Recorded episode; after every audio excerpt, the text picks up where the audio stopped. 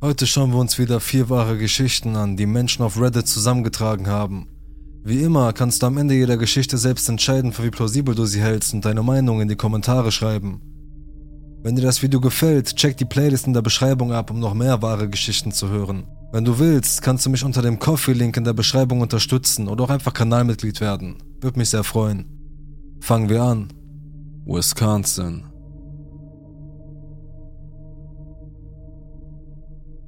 Vor ein paar Sommern waren meine Freundin und ich im Chemawagan National Forest im Norden von Wisconsin campen. Und nach dieser Erfahrung haben wir nicht vor, dorthin zurückzukehren, es sei denn, wir fahren mit einer großen Gruppe von Menschen. Da meine Freundin und ich aus Chicago stammen, war der Norden von Wisconsin unser bevorzugter Ort für Erholung und Entspannung. Wir haben schon einige Wanderungen im nördlichen Wisconsin unternommen, aber noch nie in dieser Gegend. Wir sind zwar keine Experten für Rucksacktouren, aber wir waren schon in mehreren Nationalparks und haben dort gewandert und die Gegend erkundet.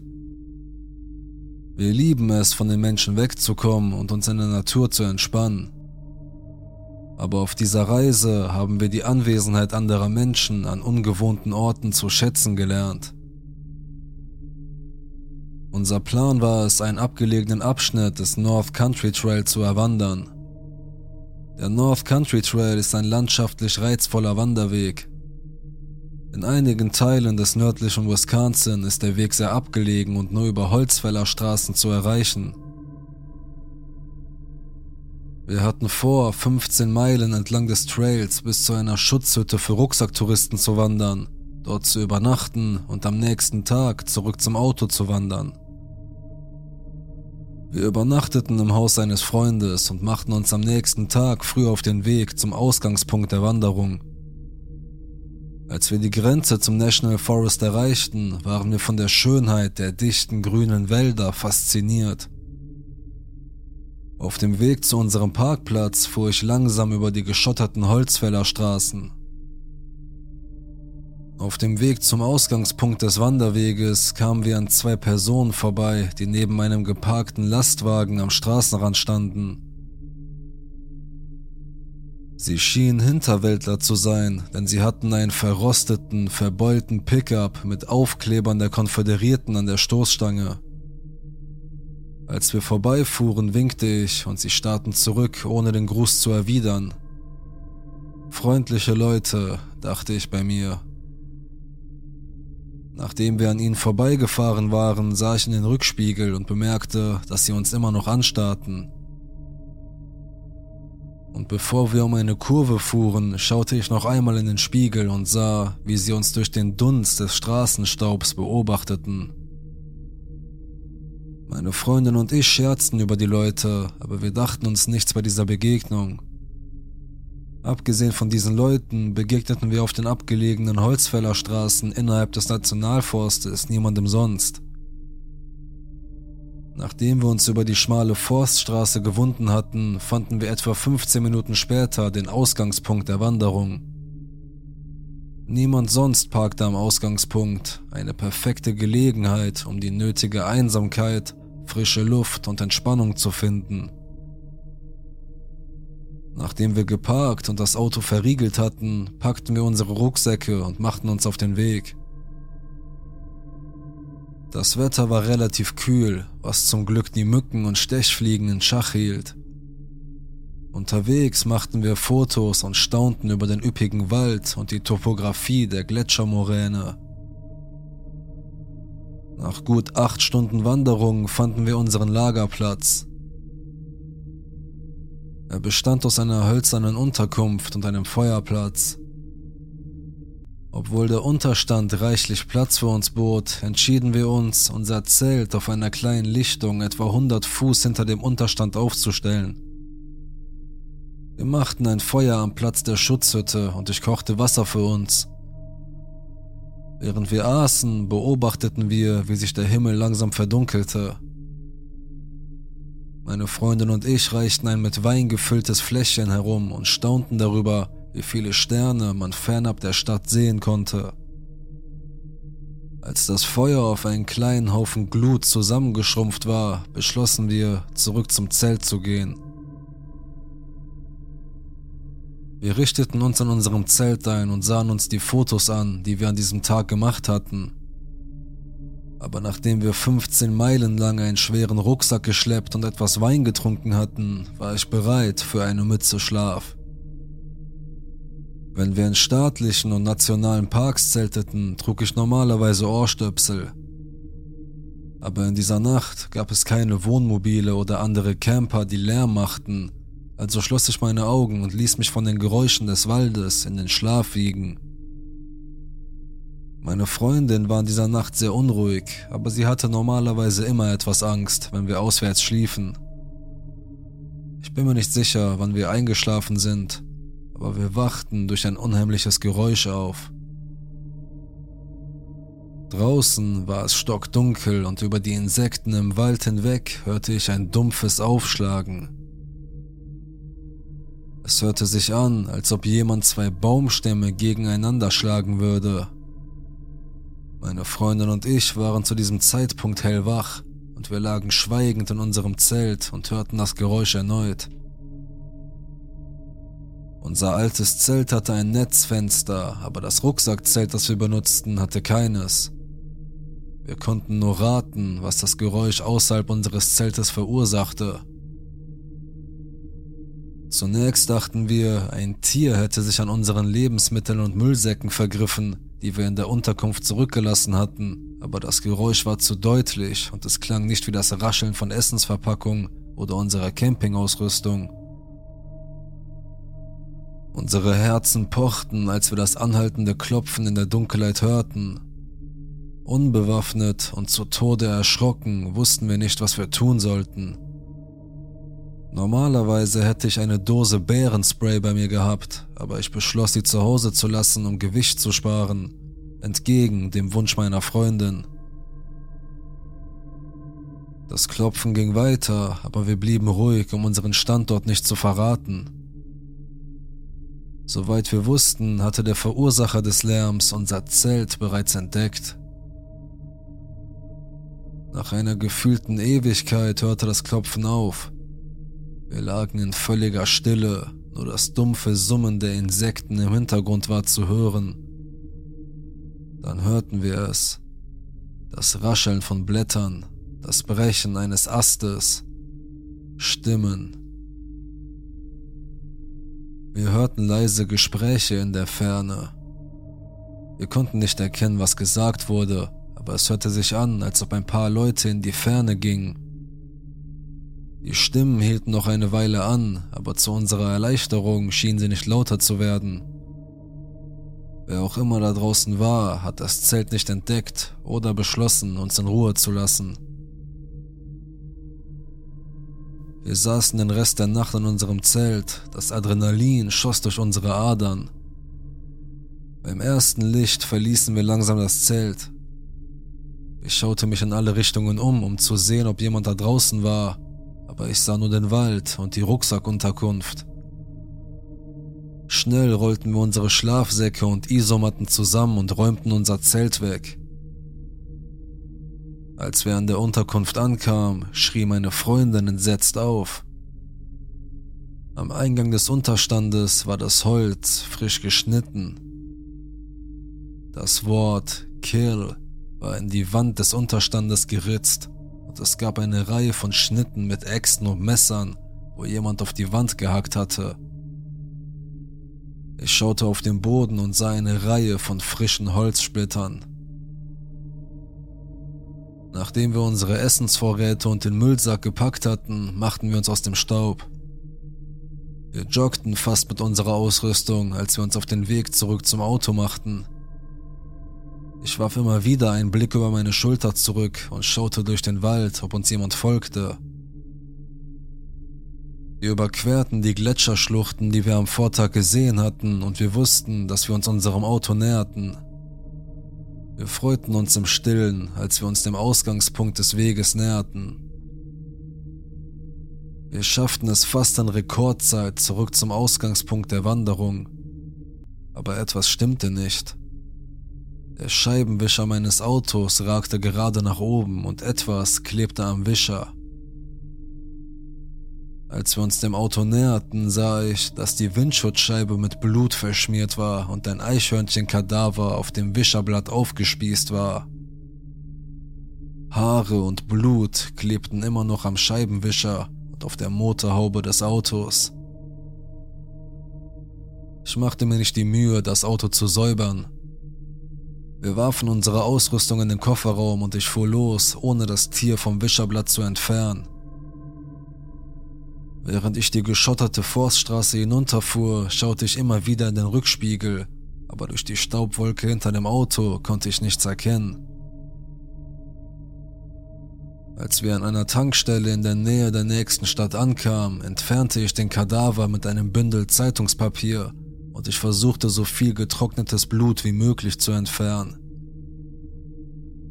Ich tankte voll und wir hielten erst in Milwaukee wieder an. Dies war meine letzte Reise in die Wälder von Nord-Wisconsin.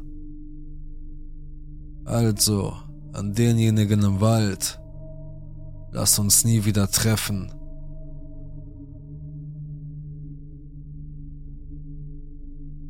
Er kannte meinen Namen.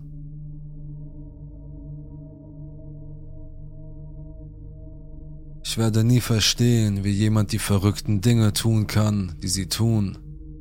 Vor allem, wenn sie diese Dinge Kindern antun. Es war vor zwei Jahren, als ich meine Geschichte ereignete. Ich war 15, als das passierte. Ich bin ein Mädchen und ich war schon immer etwas paranoid und hatte im Prinzip Angst vor meinem eigenen Schatten.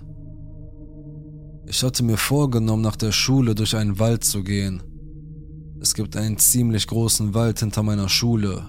Er führt direkt hinter meinem Haus vorbei, aber es ist ein gut 15-minütiger Spaziergang. Es hätte weniger Zeit gekostet, wenn meine beste Freundin Sam mich einfach gefahren hätte, wie sie es normalerweise tat. Aber Sam hatte mich früher am Morgen damit aufgezogen, dass ich Angst vor allem hätte. Und ich wollte beweisen, dass ich das nicht habe. Also machte ich mich alleine auf den Weg, stapfte durch das Laub und stolperte fast über ein Dutzend umgestürzter Stöcke. Nach etwa fünf Minuten im Wald konnte ich weder meine Schule noch irgendwelche Anzeichen von Zivilisation sehen, was mich überraschte, denn ich hatte nicht gedacht, dass ich so tief drin war. In diesem Moment wurde ich etwas müde. Ich versuchte mein Tempo zu beschleunigen, aber ich bin so ungeschickt, dass ich über all die Dinge auf dem Waldboden stolpern würde, wenn ich noch schneller gehen würde. Als ich an zwei riesigen, umgestürzten Bäumen vorbeikam, hörte ich etwas sehr Deutliches. Es war ein Stöhnen. Da ich als Angsthase mit einer draufgängerischen besten Freundin aufgewachsen war, dachte ich mir sofort, dass Sam mich nur erschrecken wollte. Also rief ich, du machst mir keine Angst, und ging auf die andere Seite der Baumstämme. Was ich sah, ließ mich vor Schreck erstarren. Es war ein Mann, ein sehr schmutziger Mann mit ausgebeulter Kleidung. Seine riesigen Jeans hingen ihm an den Knöcheln und er lehnte sich gegen den Baumstamm und zog heftig an seinem Ding. Ich wollte schreien, ich wollte weglaufen, aber ich war so schockiert und verwirrt, dass ich nichts anderes tun konnte, als ihn anzustarren. Er lächelte mich an und stöhnte meinen Namen. Er stöhnte buchstäblich meinen Namen. Ein Mann, den ich noch nie zuvor getroffen hatte. Ein Mann, der... Es war unmöglich, dass er meinen Namen kannte. In diesem Moment konnte ich mich endlich bewegen und ich rannte los, stolperte und stand ein paar Mal auf, während ich lief. Ich schrie wie am Spieß und hörte, wie er mit sehr tiefer Stimme meinen Namen rief. Ich drehte mich nicht um, um zu sehen, ob er mich verfolgte. Ich stürmte einfach aus dem Wald, rannte in mein Haus und in mein Zimmer und schloss die Tür hinter mir ab. Ich schämte mich und hatte Angst. Aus irgendeinem Grund dachte ich, dass meine Eltern böse auf mich sein würden, wenn ich es ihnen erzählte. Obwohl meine Mutter und mein Vater versuchten, mich aus meinem Zimmer zu holen, blieb ich den ganzen Abend dort. Irgendwann schlief ich ein. Es war jetzt etwa Mitternacht, vielleicht auch etwas früher. Ich hörte eine Art Grunzen und das ließ meine Augen aufschnappen. Wieder war ich wie erstarrt vor Angst. Der Mann, der sich im Wald einen runtergeholt und meinen Namen gestöhnt hatte, war an meinem Fenster. Er hatte es geöffnet. Er kam nicht herein, er grinste mich nur an, mit dem Kopf im offenen Fenster. Ich konnte nicht schreien, ich konnte nicht aufstehen, ich konnte nicht einmal das Luftgewehr erreichen, das ich neben mir auf dem Boden liegen hatte, um auf ihn zu schießen. Er kicherte leise und nannte mich Baby Girl. Ich begann hysterisch zu weinen. Ich konnte immer noch nicht meine Stimme finden oder meine Glieder bewegen. Ich hatte noch nie in meinem Leben solche Angst gehabt und ich war mir ziemlich sicher, dass ich ermordet werden würde, aber ich konnte immer noch nichts tun, um mich zu schützen. Aber nach ein oder zwei Minuten, die sich wie eine Ewigkeit anfühlten, schaffte ich es, ein Bitte geh weg, hervorzuwürgen. Das brachte ihn noch mehr zum Lachen. Und dann sagte er, bitte geh weg, mit einer falschen Mädchenstimme, während er lachte. Er machte sich buchstäblich über mich lustig, in meinem offenen Fenster, weil er wusste, dass ich zu viel Angst hatte, um etwas zu tun. Aber als er anfing hineinzuklettern, fing ich an, aus vollem Halse zu schreien. Er stürzte rückwärts und rannte über den Hof davon, und kurz darauf stürmten meine Eltern in mein Zimmer. Ich konnte nur noch schreien, Mann im Fenster, und mein Vater sprang buchstäblich aus dem Fenster und ich konnte ihn schreien hören. Er hatte ihn aber nicht erwischt. Der Mann hatte einen zu großen Vorsprung und wir glauben, dass er ein Auto hatte, was höchstwahrscheinlich der Grund dafür ist, dass sie ihn nicht finden konnten. Es gab Reifenspuren ganz vorne in unserem Garten, die zur Straße führten. Nachdem mein Vater zurückkam und die Polizisten auftauchten, erzählte ich ihnen von dem Wald und was genau passiert war. Sie sahen sich um und fanden eine Art Nest in dem Abstellraum über unserer Garage, wo er geschlafen hatte. Nachdem er versucht hatte, durch mein Fenster einzusteigen, kam er nicht mehr zurück. Es ist jetzt zwei Jahre her und mir geht es immer noch nicht gut. Ich bekomme manchmal Panikattacken und ich werde nie wieder in einen Wald gehen. Und warum er überhaupt in den Wald gegangen ist, werde ich nie erfahren. Meine Theorie ist, dass er uns gehört hat, als Sam mich gehänselt hatte und ich ihr nach der Schule sagte, dass ich durch den Wald gehen würde. Wir waren an der Garage vorbeigegangen, um in Sams Auto zu steigen, also denke ich, dass er uns gehört hat und später am Nachmittag in den Wald ging, in der Hoffnung, einen Blick auf mich zu erhaschen. Das Ganze gibt mir ein ungutes und verwirrendes Gefühl. Also an den Typen, lass uns nie wieder treffen.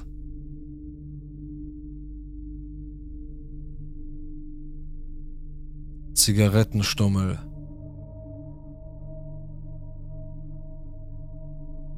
Als ich 15 Jahre alt war, lebte ich in einer ländlichen Gegend, etwa 20 Minuten außerhalb der Stadt, die ich mein Zuhause nannte. Eines Tages kam ich allein von der Schule nach Hause und ein weißes Auto fuhr vor unserem Briefkasten vor und hielt an. Ich war oben in meinem Zimmer und saß vom Fenster aus, konnte aber nicht sehen, wer in dem Auto saß. Wer auch immer es war, er saß mehrere Minuten lang da, ohne auszusteigen, lange genug, um mich zu verunsichern, und fuhr dann weg. Wir waren nicht besonders nah an unseren Nachbarn dran, aber auch nicht meilenweit von ihnen entfernt, und ich erinnerte mich daran, dass sein Nachbar ein Stück weiter unten sein Haus verkaufte. Ich schob es darauf, dass ein potenzieller Käufer sich in der Adresse geirrt hatte oder sich einfach nur die Nachbarschaft ansehen wollte und dachte mir nichts weiter dabei. Es war ein Freitagabend und ich war mit meinem damaligen Freund in die Stadt gegangen, um mir die Premiere eines Films anzusehen. Ich erinnere mich, dass es ein besonderer Anlass war und ich meine Eltern wochenlang angefleht hatte, meine Ausgangssperre zu verschieben, damit ich diesen Film sehen konnte. Da der Film erst nach 1 Uhr morgens zu Ende sein würde und es 20 Minuten dauerte, von der Stadt nach Hause zu kommen, zögerten sie, stimmten aber schließlich zu. Als der Film zu Ende war, gingen mein Freund Jason und ich langsam zum Auto. Es war eine gut beleuchtete und relativ sichere Gegend, also standen wir auf dem Parkdeck herum und versuchten, die Ausgangssperre so lange wie möglich hinauszuzögern. Zu dieser Zeit gab es nicht viele Fahrzeuge, aber plötzlich erkannte ich das Auto, das direkt gegenüber von uns geparkt war. Dasselbe weiße Auto, das eine Woche zuvor bei mir zu Hause gewesen war. Das Auto war in Betrieb und ein Mann, vielleicht Mitte 30, saß allein darin. Ich hätte das alles als Zufall abtun können, aber als ich ihn weiter ansah, blendete er uns mit seinen hellen Scheinwerfern an und fuhr aus dem Parkdeck, nachdem er fast in Jasons Wagen gerast war. Ich hatte natürlich ein ungutes Gefühl dabei und bat Jason, mich sofort nach Hause zu bringen. Als wir aus dem Parkhaus fuhren, sahen wir das Auto auf der anderen Straßenseite des Kinos geparkt, alle Lichter ausgeschaltet. Der Mann saß noch drin aber er folgte uns nicht, so dass wir ein wenig erschüttert nach Hause gingen. In diesem Moment hatte ich keine Ahnung, dass dies der Beginn von drei langen und quälenden Jahren der Verfolgung durch diesen Mann war. Ein paar Monate nach der Sache auf dem Parkdeck wurden die Begegnungen häufiger und seltsamer und ich hasste es irgendwo und zu jeder Zeit allein zu sein. Ich wusste nie, wann und wo ich ihn sehen würde oder wie viel Zeit zwischen den Begegnungen vergehen würde. Es wurde klar, dass er mich zu diesem Zeitpunkt die ganze Zeit beobachtete, denn er gab sich nur zu erkennen, wenn ich allein oder mit meinem Freund zusammen war. Nie mit meinen Eltern oder anderen Freunden. Ich bekam Angst, dass mir keiner meiner Freunde glauben würde, wenn ich es ihnen erzählte also behielt ich es zwischen Jason und meiner Familie für mich. Bis eines Tages meine Freundin Rachel, die vielleicht fünf Meilen von mir entfernt wohnte, anfing, mir von diesem unheimlichen Mann zu erzählen, der am Wochenende bei ihr zu Hause auftauchte. Rachels Vater arbeitete samstags, also war sie mit einer anderen Freundin von uns, Megan, allein zu Hause alles war ganz normal, bis es gegen Abend anfing, nach Zigarettenrauch zu riechen. Mein Herz begann sofort zu rasen, denn zu diesem Zeitpunkt war das für mich schon alltäglich geworden. Ich roch Zigarettenrauch, fand Zigarettenstummel in meinem Haus, obwohl keiner meiner Familie rauchte und konnte die Quelle nie ausfindig machen. Ich hatte natürlich das ungute Gefühl, dass es mit meinem Stalker zu tun hatte, aber ich konnte es nicht bestätigen. Als Rachel und Megan nach der Quelle des Rauchs suchten, stellte Rachel fest, dass sie ein Fenster in einem Hinterzimmer offen gelassen hatte und der Rauch von der hinteren Veranda hereinkam. Als sie sah, dass ein fremder Mann auf ihrer Veranda stand, wollte sie schnell das Fenster schließen und verriegeln. Er drehte sich mit toten Augen um und schaute durch sie hindurch, als wäre sie nicht wirklich da. Megan rief sofort die Polizei, aber Rachel stand weiterhin etwas geschockt da, während er sie angrinste und starrte, bis seine Zigarette fertig war. Dann stand er auf und ging in aller Ruhe davon. Die Polizei kam, fand aber keine Spur von ihm, außer Zigarettenstummeln auf der Veranda und im Hinterhof, die darauf hindeuteten, dass er schon eine ganze Weile dort gewesen war. Ich begann sofort, Rachel den Unheimlichen zu beschreiben, und es war derselbe Mann.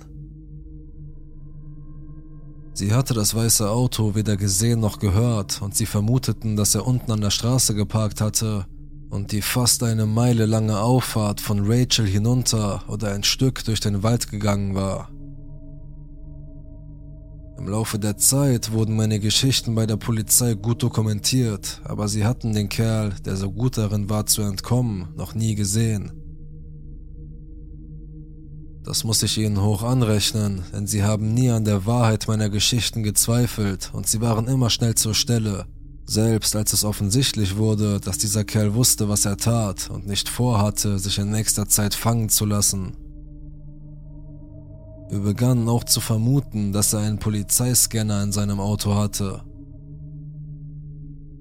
An einem bestimmten Abend, fast zwei Jahre nach dem Vorfall mit Rachel, kamen Jason und ich etwas früher von einem Date nach Hause. Meine Eltern waren an diesem Abend ebenfalls ausgegangen und wir hatten die strikte Regel, dass wir nicht allein zu Hause sein durften, ohne Erwachsene. Also begann Jason und ich in der Einfahrt zu reden, da mein Vater angerufen hatte und sie nur etwa zehn Minuten entfernt waren. In Anbetracht der Umstände waren wir zu ängstlich, um aus dem Wagen auszusteigen, und wir hielten die Augen nach dem Widerling offen, aber wir dachten uns, dass zehn Minuten ja nicht allzu lange waren. Keine Minute später sahen wir in den Büschen gegenüber meiner Einfahrt Scheinwerfer aufleuchten. Dieser Freak hatte sein Auto rückwärts in die Büsche gefahren und gewartet, bis wir nach Hause kamen. Jason rief sofort die Polizei an und ich rief meinen Vater an, der zu diesem Zeitpunkt buchstäblich nach Hause flog, als der Mann seinen Motor hochdrehte und die Lichthupe betätigte. Dann stieg er aus seinem Auto aus und ging auf Jasons Wagen zu. Ich werde nie vergessen, dass er so langsam, methodisch und emotionslos vorging, dass es mir vorkam, als würde ich einen Serienmörderfilm miterleben. Ich schluchzte. Wir hatten die Türen natürlich verriegelt, als der Mann auf die Beifahrerseite ging, wo ich saß und nur ein paar Meter von meinem Fenster entfernt stand und mich anstarrte. Er machte keine Anstalten zur Tür zu gehen, er stand einfach ganz still und starrte mich an. Mit seinen Augen, die wie schwarze Löcher aussahen, hielt er Blickkontakt mit mir. Jason war Baseballspieler und hatte einen Schläger auf dem Rücksitz aufbewahrt, genau für einen solchen Moment. Er zog mich zu sich und vom Fenster weg und griff nach dem Schläger, aber der Mann zuckte nicht einmal mit der Wimper. Er richtete seinen Blick einige Sekunden lang auf den Baseballschläger, lächelte dieses breite, ekelhafte Grinsen, ging zurück zu seinem Auto und fuhr davon. Es kam mir vor, als wären 40 Minuten vergangen, aber es können nicht mehr als fünf gewesen sein, denn der Mann war ein paar Minuten weg, bevor mein Vater mit ungefähr 100 in unsere Einfahrt kam. Die Polizisten haben ihn nie erwischt. Es gab noch viele weitere Geschichten über Folter, wie zum Beispiel, dass er tote Tiere vor unserer Haustür liegen ließ und mitten in der Nacht mit Taschenlampen an unsere Fenster leuchtete. Aber nichts, was irgendjemand tat, konnte diesen Kerl aufhalten. Meine Familie hatte alles versucht. Mein älterer Bruder hatte sogar verzweifelt versucht, den Kerl eines Nachts durch den Wald hinter unserem Haus zu jagen und ihn dabei verloren. Die Polizei wollte helfen, aber sie hatte nur meine Erzählungen und die Bestätigung meines Freundes, Rachels Begegnung und eine Art vage Sichtung des Autos in der Stadt. Ich hatte nicht einmal einen Namen, gegen den ich eine einstweilige Verfügung hätte erwirken können. Nicht, dass es mir etwas genützt hätte. Und das vielleicht Unheimlichste an der ganzen Sache war, dass er in den ganzen drei Jahren nie ein einziges Wort gesprochen hat. Dann, eines Tages, so schnell wie er aufgetaucht war, verschwand jede einzelne Spur von ihm. Einfach so. Ich habe nie erfahren, ob er gestorben ist, wegen eines anderen Verbrechens verhaftet wurde oder einfach nur das Interesse verloren hat.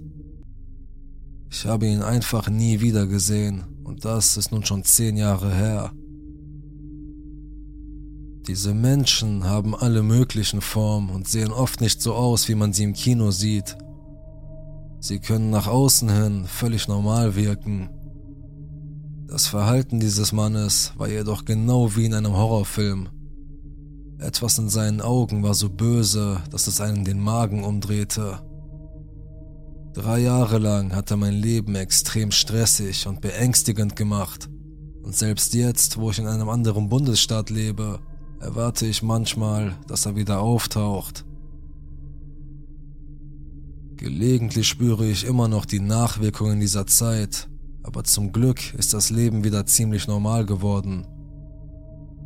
Unnötig zu sagen, dass wir uns mit dem gestörten Stalker, der mich jahrelang unglücklich gemacht hat, nicht treffen sollten.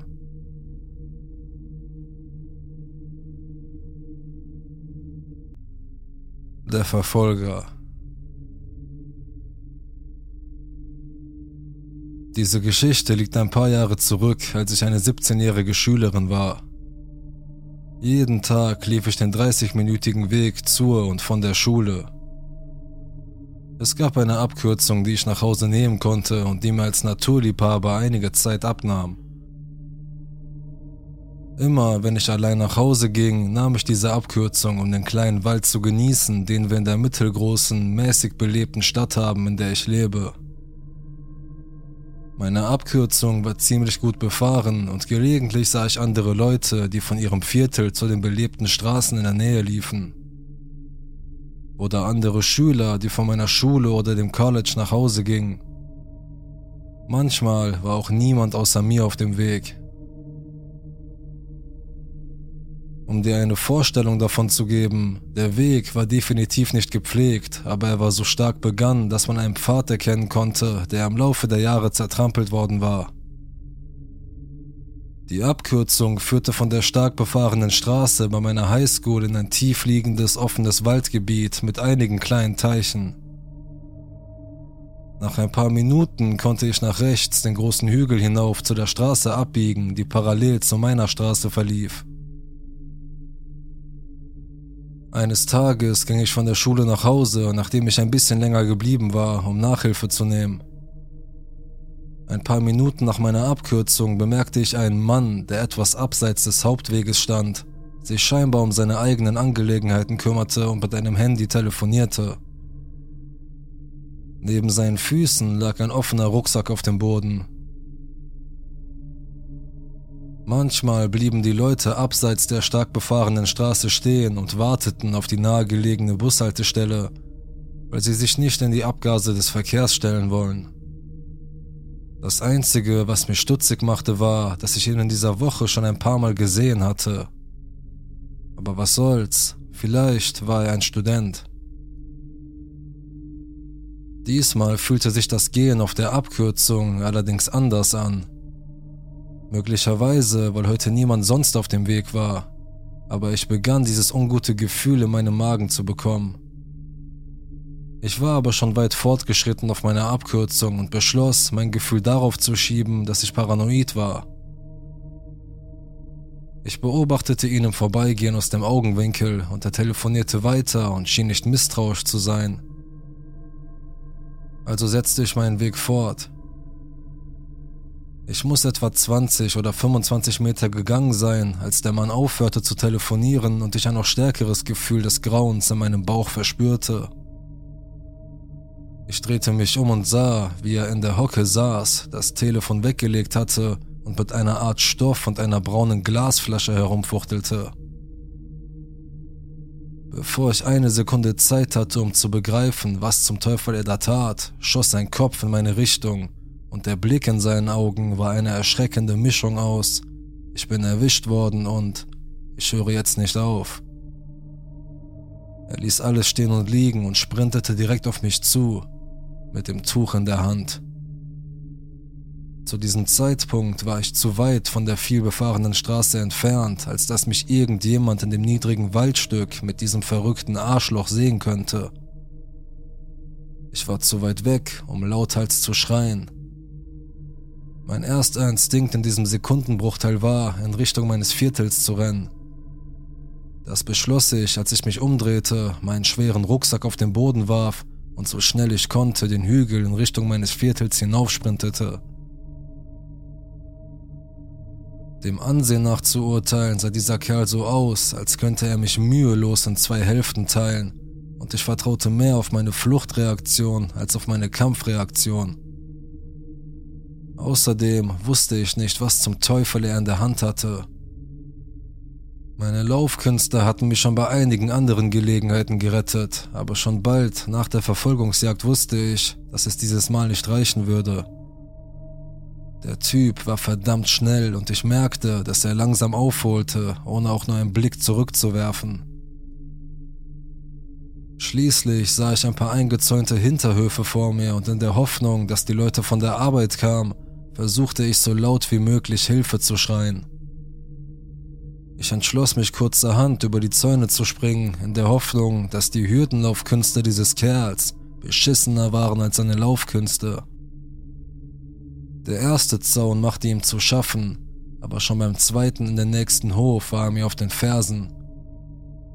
Ich spürte, wie er wahnsinnig nah an mein Bein herankam. Ich sah keine Autos in Einfahrten, keine Anzeichen dafür, dass jemand zu Hause war und das Einzige, was mich davon abhielt, in Panik zu geraten und in meinem erschöpften Zustand umzukippen, war der Gedanke, dass ich meine Familie oder Freunde vielleicht nie wiedersehen werde. Der nächste Hof gehörte Leuten, die ich ziemlich gut kannte, einschließlich ihres Hundes. Ich liebe Tiere und jedes Mal, wenn wir vorbeikamen, redete ich ruhig mit ihm, während er bedrohlich, ich mach dich fertig bellte. Jedes Mal war er etwas weniger bösartig zu mir, bis mir eines Tages die netten Leute, die dort wohnten, ein Leckerli gaben. Und von da an war der Hund ein netter Zwischenstopp auf dem Weg zur Schule. Sein Name war Leo. Mit dem nächsten Hof und meinem neu erworbenen Freund in Sichtweite hatte ich noch nie so viel Hoffnung verspürt wie in diesem Moment.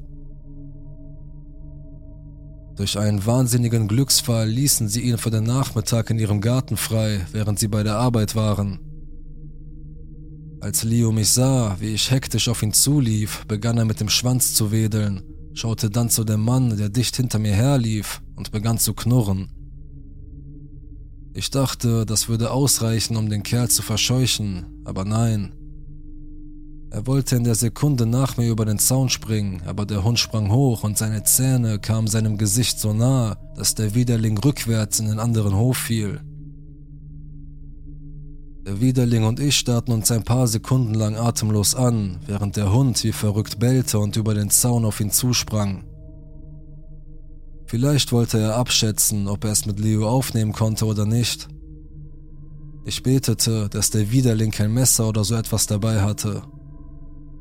Der Kerl sah so wütend aus, wie ich noch nie einen Menschen gesehen habe, und nach ein paar Sekunden stand er auf und rannte den Hügel wieder hinunter, von dem wir gekommen waren.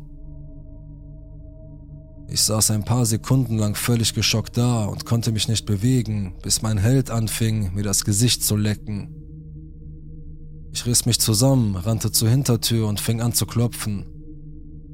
Offensichtlich waren sie nicht zu Hause, denn sonst hätten sie wahrscheinlich gehört, was gerade passiert war. Mein Haus war ganz in der Nähe, also sprang ich über den Zaun und rannte den Rest des Weges nach Hause und rief die Polizei an. Ich gab ihnen die beste Beschreibung, die ich geben konnte, nachdem ich ihm praktisch von Angesicht zu Angesicht gegenüberstand. Die Tasche des Kerls war weg und jede Spur von ihm, Sie fanden meinen Rucksack in einer schlammigen Pfütze und die Polizei sagte mir, sie würden weitersuchen. Ich habe den Kerl nie wieder gesehen und nichts mehr von ihm gehört. Nachdem ich ein paar Mal im Büro angerufen hatte, gab ich auf. Sie sagten mir, sie hätten in den letzten Monaten einige Meldungen erhalten und es gäbe einige Vermisstenfälle aber in einer Stadt wie der, aus der ich komme, kann man so etwas nie mit Sicherheit feststellen. Je mehr ich im Laufe der Jahre darüber nachgedacht habe, desto beschissener ist es und desto verwirrter bin ich. Erstens, wenn er versucht hat, mich zu entführen, warum hat er sich dann nicht eine bessere Möglichkeit ausgedacht, mich zu packen und in den Wald zu reißen, bevor ich die Chance hatte zu entkommen oder bevor ein anderer Wanderer vorbeikam? Er schien keine Waffe oder irgendetwas anderes bei sich zu haben als dieses unheimliche Tuch. Und was zum Teufel hatte er in seiner Hand? Ein Freund dachte, es könnte Chloroform gewesen sein. Aber ich habe nachgeforscht und anscheinend ist es eher ein Mythos, dass das Übergießen eines Lappens mit Chloroform und das Bedecken des Gesichts einer Person dazu führt, dass sie sehr schnell ohnmächtig wird. Außerdem, wo zum Teufel sollte man es überhaupt herbekommen? Dank dieses Arschlochs bin ich die Abkürzung nie mehr ohne mindestens zwei Freunde gegangen und Pfefferspray oder irgendeine Art von Schutz. Also an meinen Verfolger aus dem Wald. Lass uns nie wieder treffen.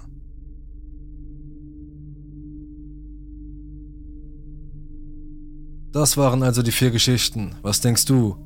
Wie viele von ihnen sind wirklich so passiert und welche eher nicht? Schreib deine Meinung in die Kommentare und abonniere den Kanal, um kein Video mehr zu verpassen. Man hört sich.